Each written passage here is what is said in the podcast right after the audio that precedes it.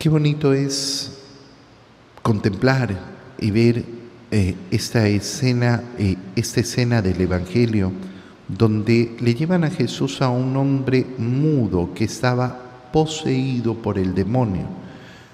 Eso es lo que se llama efectivamente demonios mudos, que no hablan, que no hablan.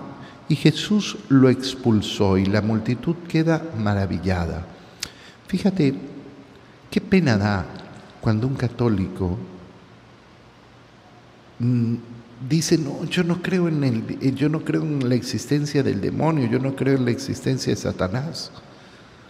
Cuando un católico eh, no tiene la guardia alta para luchar contra esa presencia del demonio, para luchar contra esa presencia de Satanás.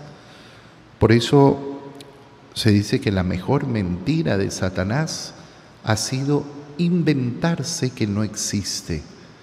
Y una persona que cae en esta tentación de pensar que Satanás, que no hay demonios, que no existen, bueno, ¿qué es lo que hace? Bajar la guardia.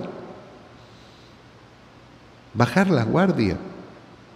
Fíjate cómo unimos esto a esa lucha que ha tenido Jacob durante toda la noche con este hombre, esa lucha permanente que tiene que ser nuestra vida.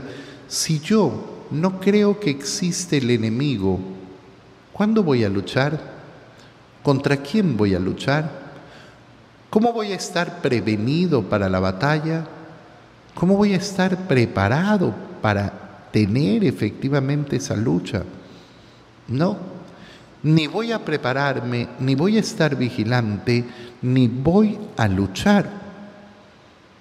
Con lo cual me han derrotado antes de cualquier batalla.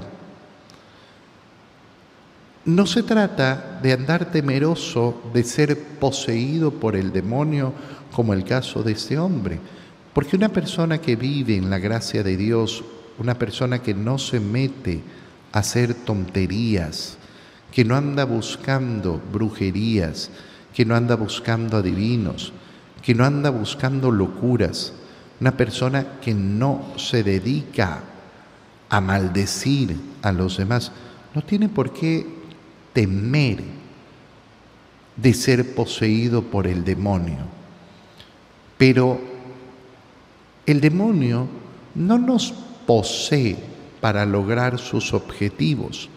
De hecho, las posesiones son, eh, son el menor de los casos, pero es la tentación, el modo favorito de atacar del demonio, el modo favorito de hacer daño, estar tentando, tentando, tentando, creando la mentira en la cual vive el mundo y por eso yo tengo que estar de pie, en guardia, resistiendo contra las tentaciones. Pero además, tengo que estar con los ojos abiertos y con el conocimiento en la doctrina del Señor para no caer en las innumerables mentiras del mundo.